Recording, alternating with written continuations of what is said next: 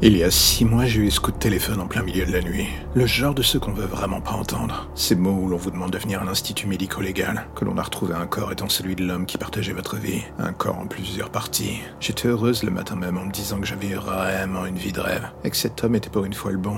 J'aurais voulu que ça dure. Tout cela, c'était il y a six mois. Et aujourd'hui, alors que je me regarde dans la glace, toute trace de bonheur a disparu. Je suis plus que l'ombre de moi-même, recluse et vivante avec une seule et unique ambition. Trouver celui qui l'a tué. La haine est un moteur puissant. Une fois qu'on accepte d'ouvrir les vannes et de laisser cette dernière vous envahir, c'est un nouveau monde qui s'offre à vous à ce moment-là. J'étais avocate. J'avais un avenir presque classique qui se dessinait devant moi. La justice et moi, c'était comme une relation presque définie dès le berceau. Là aussi, j'aurais voulu que ça dure. Mais en voyant son corps massacré et recousu sur la table froide de la morgue, j'ai compris que plus jamais je pourrais imaginer la dite justice de la même manière qu'avant. J'ai entendu cette voix remonter à la surface, celle qui me criait de donner ma version de la justice, trouver qui avait fait cela à l'homme que j'aimais. Ce soir-là, je suis morte avec lui. Celle qui a repris le contrôle à ce moment, c'était quelqu'un d'autre, une personne que j'avais hébergée depuis des années sans le savoir. Et vous savez quoi? J'ai accepté. L'avantage de connaître les rouages de la justice, c'est qu'on sait exactement comment la contourner, ou chercher pour trouver des indices, faire en sorte que ça avance plus vite, et surtout écouter ceux que la dite justice si grandiose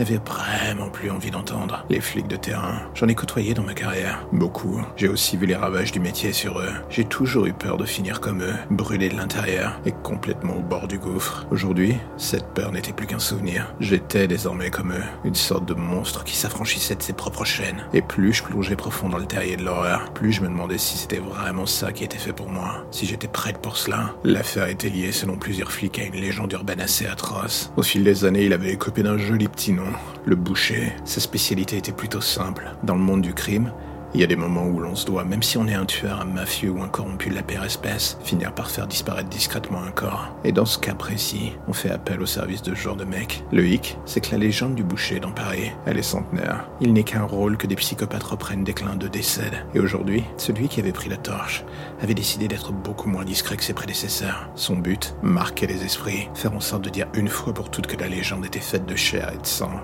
et pas seulement de on-dit. Alors oui, de mon côté, j'ai décidé moi aussi d'enfiler une nouvelle vie, une nouvelle identité. Abandonner la mienne d'antan, l'avocate si efficace.